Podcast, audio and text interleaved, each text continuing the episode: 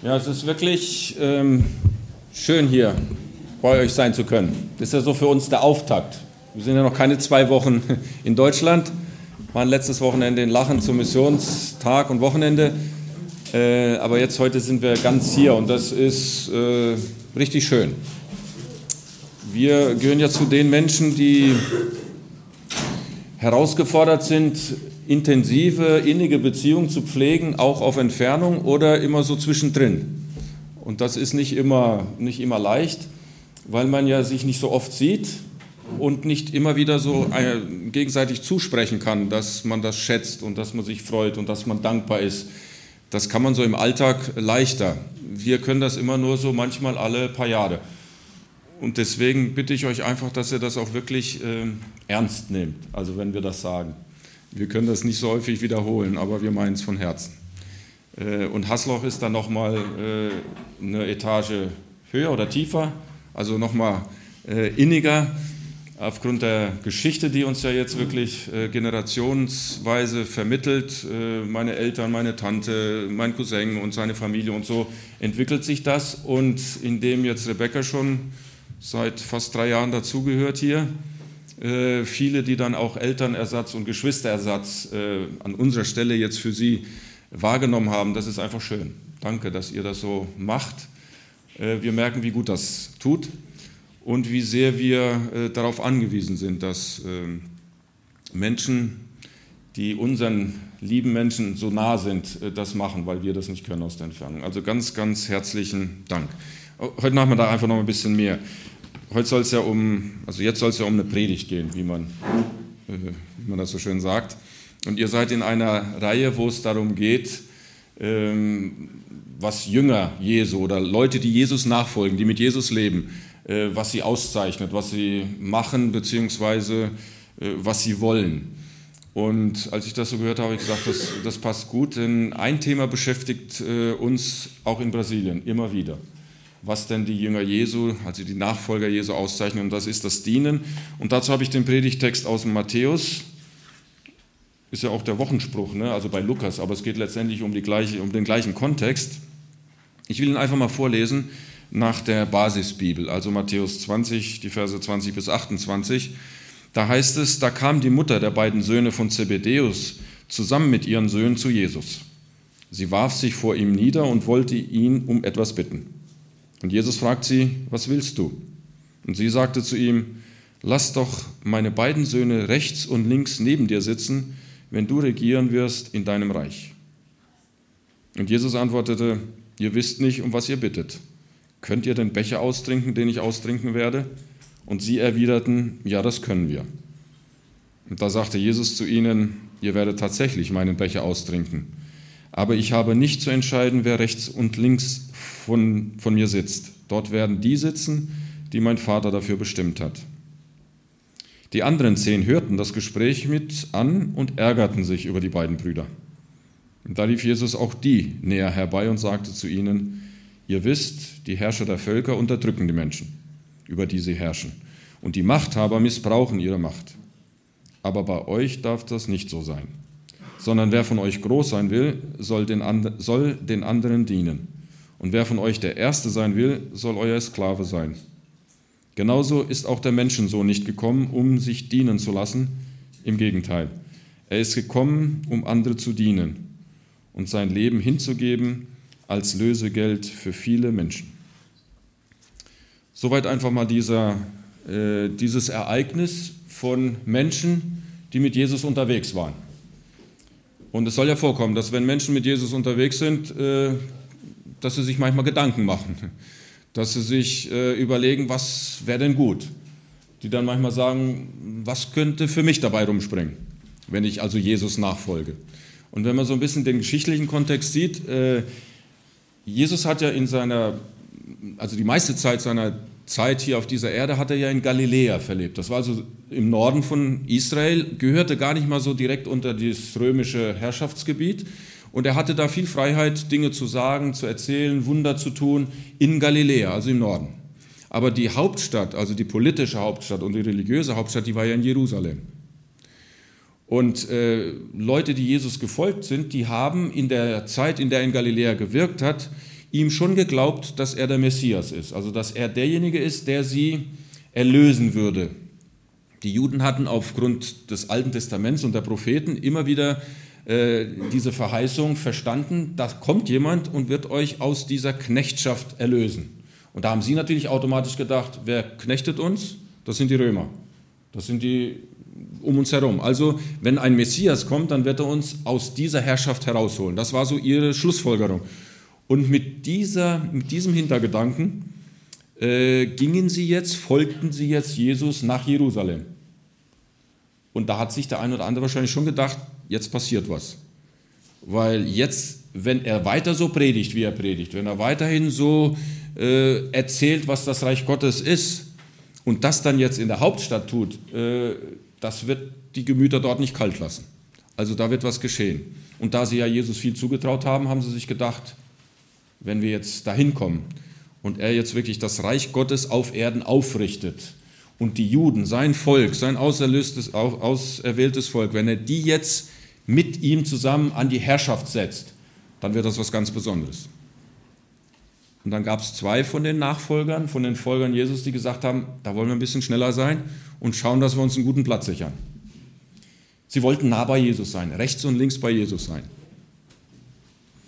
Und ich schätze mal, äh, das ist etwas, was vielleicht nicht nur den zwei gekommen ist. Sie waren nur schneller.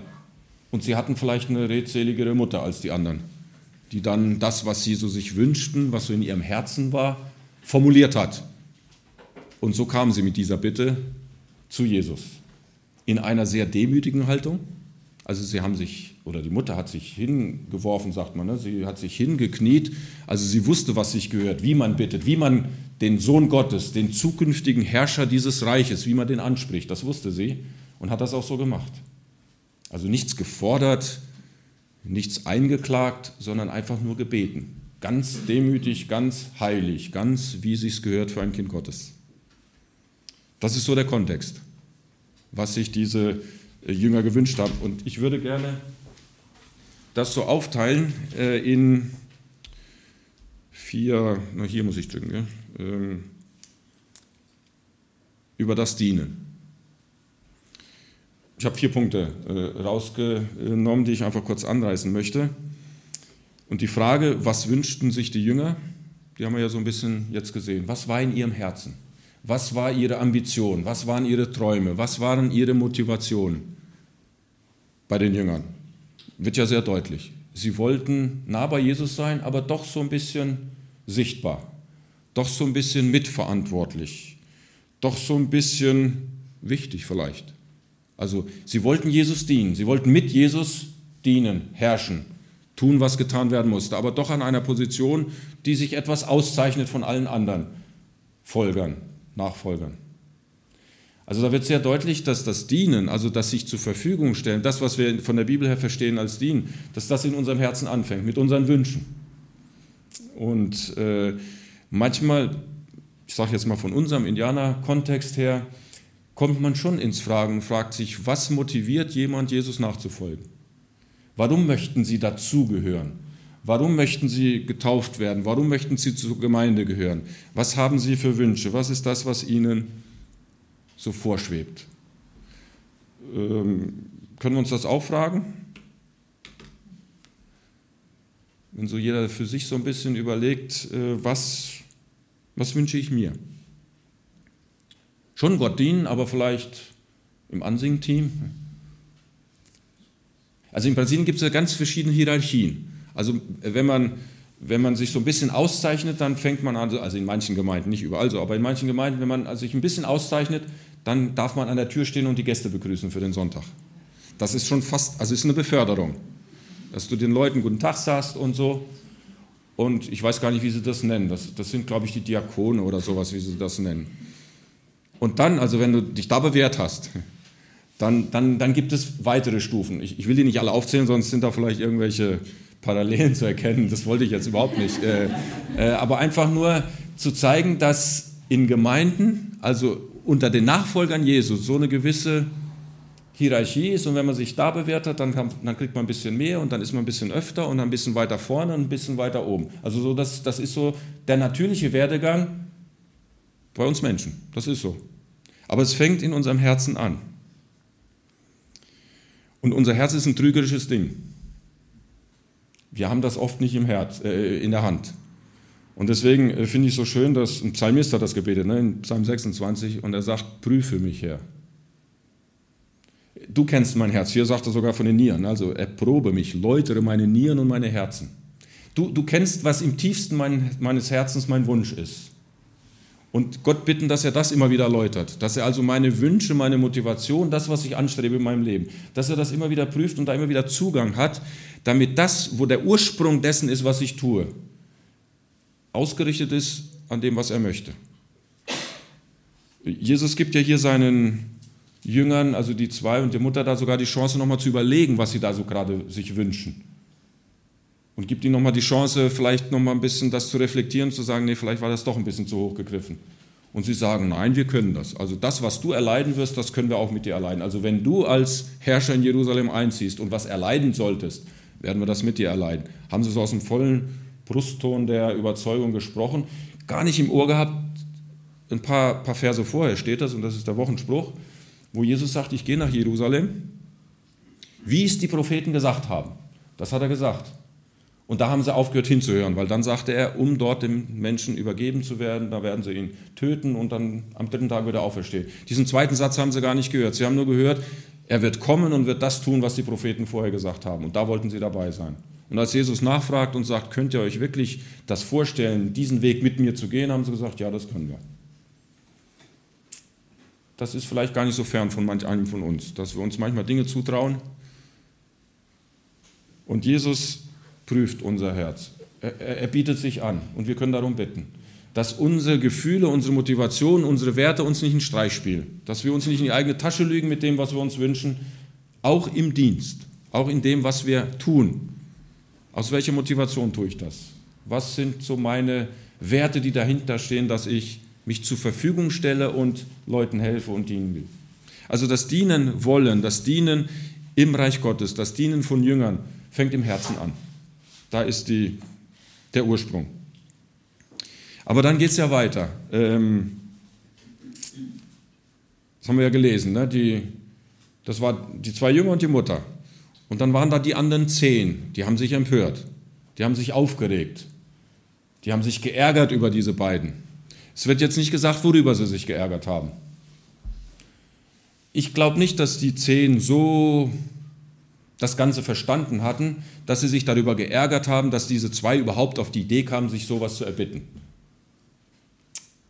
Denn hier heißt es ja dann im Vers ganz deutlich, als Jesus es mitkriegt, dass die sich empören, ruft er sie alle zu sich und fängt ihnen an, etwas zu erklären.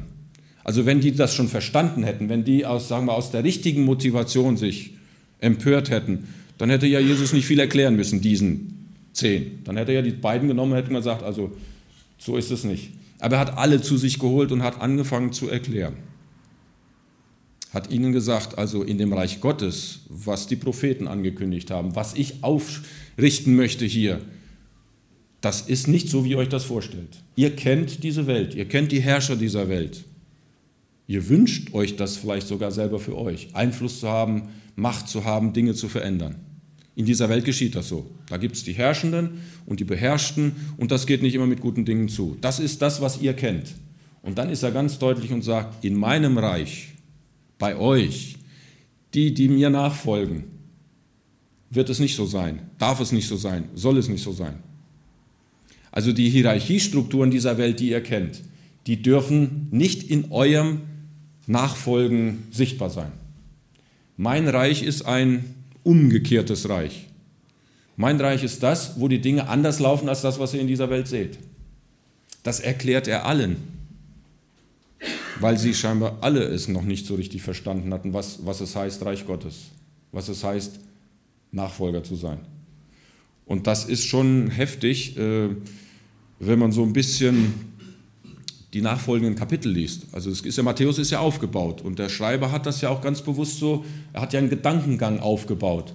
Und dann, wir sind hier in Kapitel 20, Ende, und dann ist in Kapitel 23 schon ganz deutlich, äh, wird da aufgezeigt, ähm, was die, die das geistliche Sagen hatten in Jerusalem, also die, die Pharisäer und die Schriftgelehrten und sowas, was Jesus an denen auszusetzen hat. Äh, da sind da diese sieben Weherufe, also diese Ausrufe, wo er sagt, also denen wird's nicht, mit denen wird es nicht gut enden, weil sie dies und jenes machen. Also er beschreibt ein Verhalten von der religiösen Elite der damaligen Zeit und sagt, so nicht. Ihr stellt euch das zwar so vor in meinem Reich, aber das ist nicht so. Und es ist interessant zu sehen, was er da alles auflistet, aber da, da gehe ich jetzt nicht weiter drauf ein, aber er, er nennt sie Scheinheilige. Er sagt, ihr redet etwas, aber tut was anderes. Ihr fordert von den einen etwas, ein Verhalten, ihr macht es aber nicht.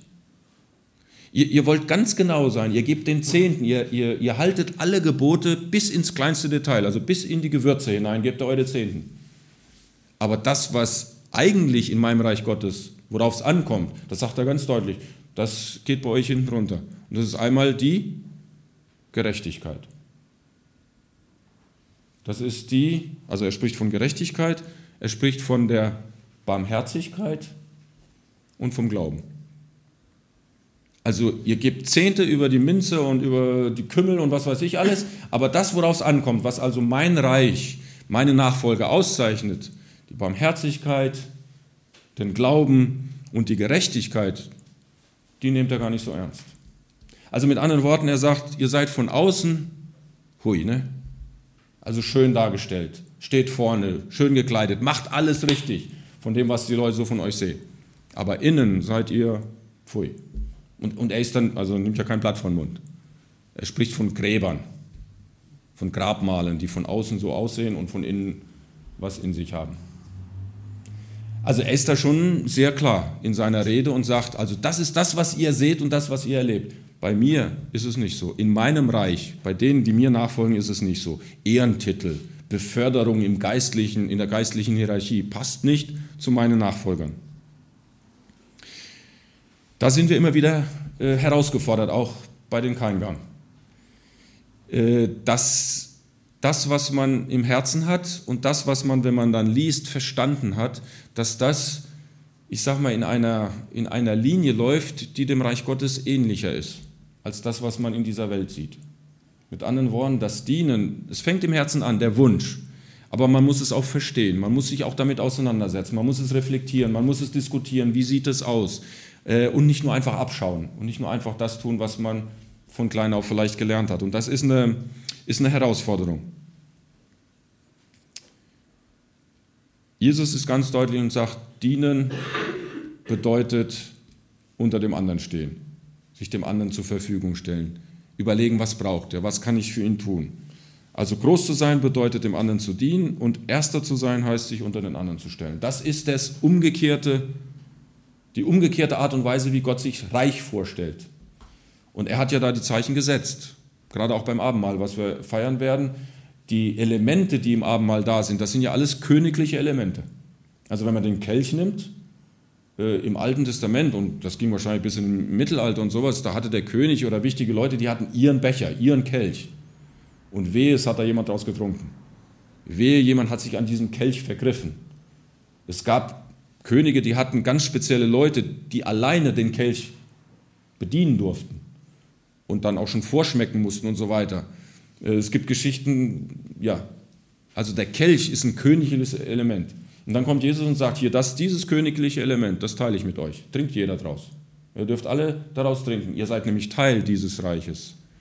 Und das, was in einem irdischen Reich ausgrenzt, nehme ich und, und schließe ein. Die Krone wissen wir dann später auch. Ne? Auch ein königliches Element. Und Jesus trägt diese Krone mit einem ganz anderen Vorzeichen als die Könige. Der Mantel. Also Jesus hat einen königlichen Mantel getragen, weil ihn jemand übergestülpt hat. Bei dem Abendmahl hat er sich eine Schürze umgebunden. Das ist sein Mantel, sein königlicher Mantel. Und sagt den Jüngern, macht's genauso. Also die königlichen Elemente, die Jesus benutzt, die stellt er auf den Kopf und erklärt ihnen, in meinem Reich ist zwei und zwei vier und nicht 22. Und in dieser Welt will uns das jemand weismachen. Also, also wenn man eine 2 nimmt und eine 2 nimmt, dann sind das 22. Sieht erstmal so auf den ersten Blick vielleicht ganz logisch aus. Aber Jesus sagt, das wird euch so vorgegaukelt. Aber in meinem Reich ist Erster sein, ist groß sein, ist herrschen, ist Verantwortung übernehmen, anders als ihr das kennt.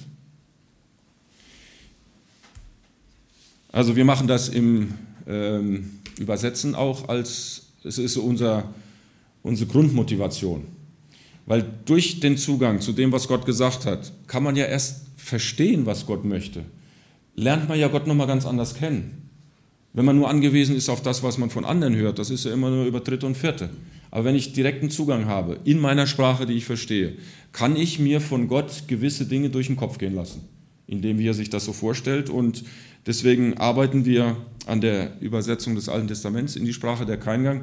Dazu aber heute Nachmittag dann auch, äh, achso, da habe ich das, ähm, auch heute Nachmittag ein bisschen mehr, wie wir das machen, mit wem wir das machen und äh, wo wir jetzt mittlerweile stehen. Und äh, einfach zu sehen, wie dieses ähm, Übersetzen schon jetzt sich multipliziert. Also dieses Verstehen wollen, wie das Reich Gottes funktioniert und was das Dienen in diesem Reich ausmacht, äh, dass das nicht nur in einem kleinen Kreis bleibt oder nicht nur im Kreis der Profis bleibt, sondern dass das auch in die Gemeinden übergeht und sich da äh, ein Stückchen verbreitet und multipliziert. Das äh, wünschen wir und daran arbeiten wir. Und dann erleben wir, dass das Dienen, also es fängt im Herzen an, in dem, was ich mir wünsche. Es geht durch den Kopf, das heißt also, ich verstehe, worum es geht. Ich setze mich damit auseinander, ich informiere mich. Aber da darf es auch nicht aufhören. Das Dienen muss in die, Herzen, in die Hände fließen.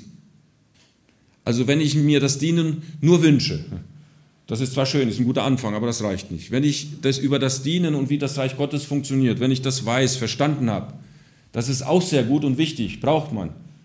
Wenn es aber nicht in die Hände fließt, bleibt es auf der Strecke. Und da ist es auch interessant zu sehen, gerade im Aufbau von Matthäus, im, Kapitel 25 erzählt Jesus darüber, was es heißt, zu dienen. Da geht es um dieses Gericht, wo die einen auf die rechte Seite und die andere auf die linke Seite äh, ja, getan werden. Und dann definiert er, rechte Seite heißt Rettung, heißt ewiges Leben mit Gott und das andere ist die, äh, die Strafe bzw. das Leben weit weg von Gott. Und dann sagt er, woran das liegt.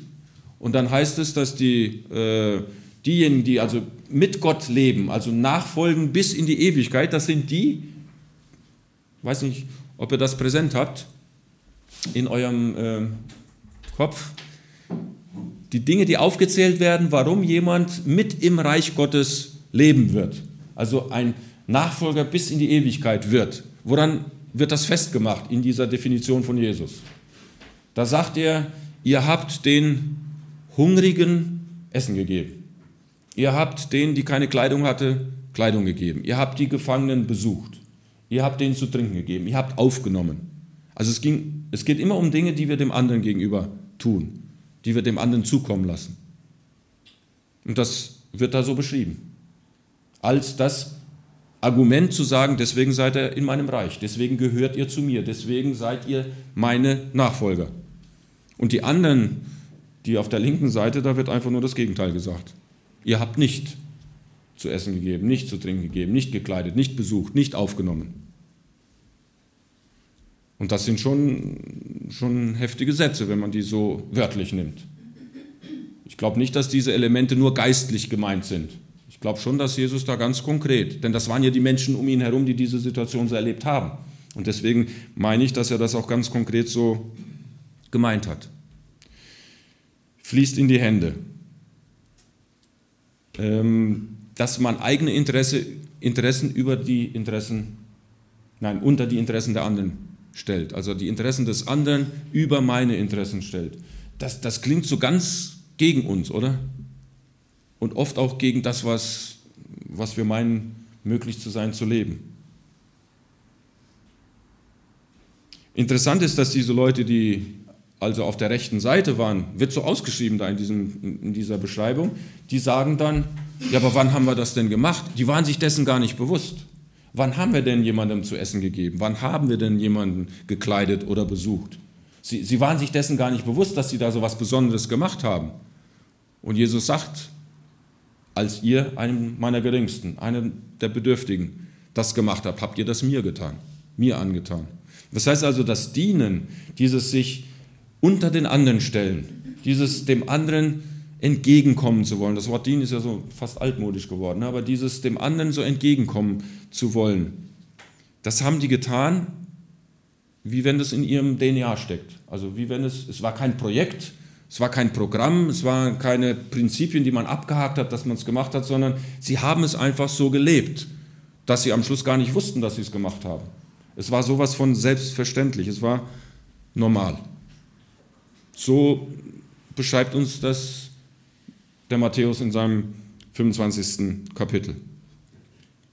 Das war für sie normal. Und das erleben wir äh, in unserer Gemeinde in Kemades immer wieder. Ich habe jetzt so ein paar Bilder gezeigt von Gemeindeleitern, von Leuten, die ganz aktiv in der Gemeinde sind, verantwortlich sind und die keine Angst haben davor, das, was sie gelernt haben, das, was sie empfunden haben, dass das auch in die Hände fließt oder in die Füße oder je nachdem, wo man es braucht.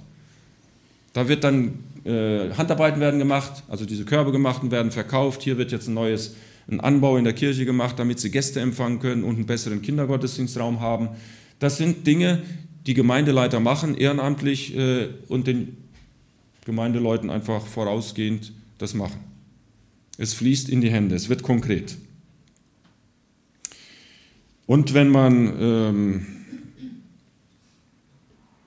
gerade jetzt im Alten Testament sich damit so beschäftigt, ähm, liest man ja vieles nochmal mit ganz anderen Augen, weil man ja dann den größeren Rahmen sieht. Man sieht ja nicht nur einzelne Verse, sondern man, man sieht so den großen Bogen. Und jetzt unser letztes großes Buch, was wir abgeschlossen haben, bevor wir kamen, das war das Jesaja-Buch.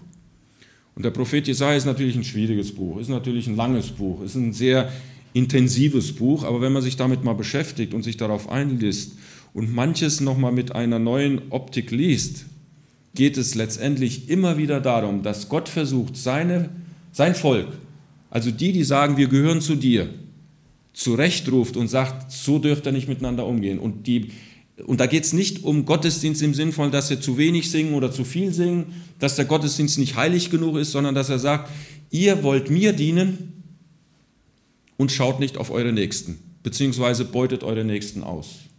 Also sein ständiges Ringen mit seinem Volk war, dass sie ungerecht sind, dass sie herrschen, dass sie die Unterdrückten ausbeuten, gerade die Witwer und die äh, Waisen und die Kranken, die werden ausgebeutet. Das geht im Jesaja durch und durch, ständig.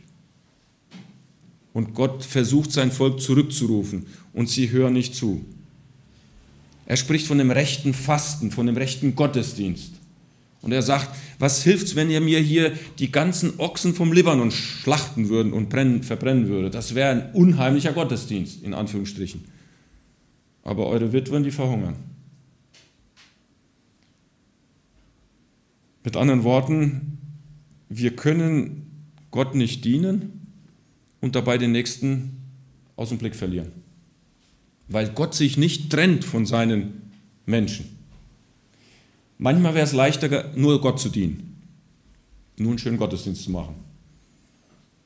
Aber Gott lässt sich nicht von seinen Menschen, die er lieb hat, trennen. Und der Johannes war da auch ganz klar und sagte, ihr sagt, ihr liebt Gott, aber liebt euren Nächsten nicht. Das passt nicht zusammen, weil das nicht zu trennen ist. Mit anderen Worten, der Dienst für Gott ist der Dienst am nächsten, ist den Nächsten im Blick zu haben. Das zeichnet Jünger Jesu aus. Einfach noch den letzten Punkt kurz. Also das Dienen fängt im Herzen an mit unseren Wünschen, geht in unseren Kopf, indem wir uns damit auseinandersetzen und verstehen und dann fließt es in die Hände und wird praktisch, kommt an bei den Leuten. Und dann fließt es wieder zurück in unser Herz. Denn unser Dienen ist nicht ein Dienen um zu oder um etwas zu bekommen, sondern Dienen ist eine dankbare Antwort. Wir erleben es, dass Gott uns gedient hat. Wir erleben, dass der Menschensohn gekommen ist, um uns zu dienen, um uns selig zu machen. Und aus dieser Dankbarkeit heraus dienen wir anderen. Also eine dankbare Antwort, keine Beförderung. Ja, weil du das gut gemacht hast, weil du hier gut gedient hast, dann darfst du jetzt ein bisschen mehr dienen oder so. Also nicht, das ist keine Münze, es ist kein, das kann man nicht benutzen, um zu verhandeln. Dienen ist eine dankbare Antwort auf das, was der Menschensohn an uns getan hat. Deswegen fließt es in unser Herz zurück. Es ist keine Voraussetzung. In Brasilien wird es oft so als, als, als Verhandlungsbasis genommen. Wenn ich also hier gut gedient habe, wenn ich also hier richtig gedient habe, wenn ich hier oft genug gedient habe, dann ist Gott mir was schuldig.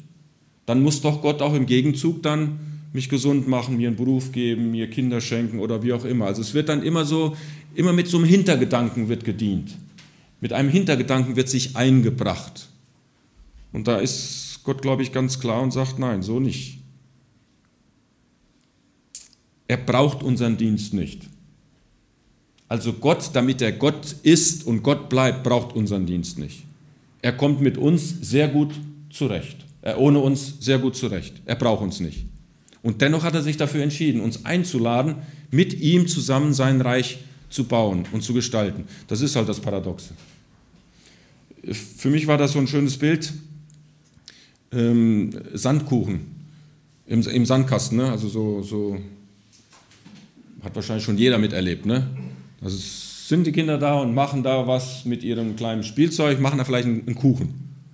Und dann wird er auf den Teller gestülpt oder irgendwas und wird einem dargereicht. Was macht man als, als Vater und Mutter? Das ist ja ganz subjektiv, ne? da braucht man nichts. Aber was macht man denn als Erwachsener oder als, als anständiger Cousin, der ein bisschen älter ist, wenn einem dann so ein Sandkuchen angeboten wird? Ne? probieren. In der Regel probiert man. Und dann kommt in der Regel ein lecker. Super. Hast du gut gemacht. Der schmeckt aber gut. Und wenn es dann noch ein bisschen weitergeht, dann sagt man, mach noch einen. Oder mach so einen der Tante oder wem auch immer. Wenn man das so von außen sachlich betrachtet, wird man sagen, also was für ein Schwachsinn. Erstens probierst du nicht, zweitens schmeckt es nicht und drittens willst du gar keinen nächsten. Aber, aber warum, warum gefällt es uns? Warum schmeckt es? Warum probiert man? Weil man das Herz sieht. Das Kind macht das, weil es uns eine Freude machen möchte. Möchte uns eine Freude machen. Und daraufhin belügen wir das Kind und sagen, wie lecker, mach noch einen. Ich, ich stelle mir, natürlich kann man Gott nicht irgendwo reinpacken, aber ich stelle mir Gott ähnlich vor. Mit dem, was wir tun, freut er sich. Er freut sich an dem, was wir tun. Ganz ehrlich, so wie wir uns ganz ehrlich darüber freuen, wenn uns unsere kleine Nichte oder unsere Tochter was bringt. Wir freuen uns darüber. Und wir ermutigen. Und das macht Gott auch. Nicht, dass wir diesen Sandkuchen bräuchten. Aber Gott sagt, das ist schön. So gefällst du mir. Das macht mir Freude. Das erfüllt mein Herz. Dass du dich so mir entgegenbringst. Und ich wünsche mir, dass, dass wir das so als Paradigma haben, dass wir das so als, als Grundeinstellung haben zu unserem sich einbringen untereinander, in einer Gemeinde, in einer Struktur wie hier, aber auch einfach im gegenseitigen Gegenüber.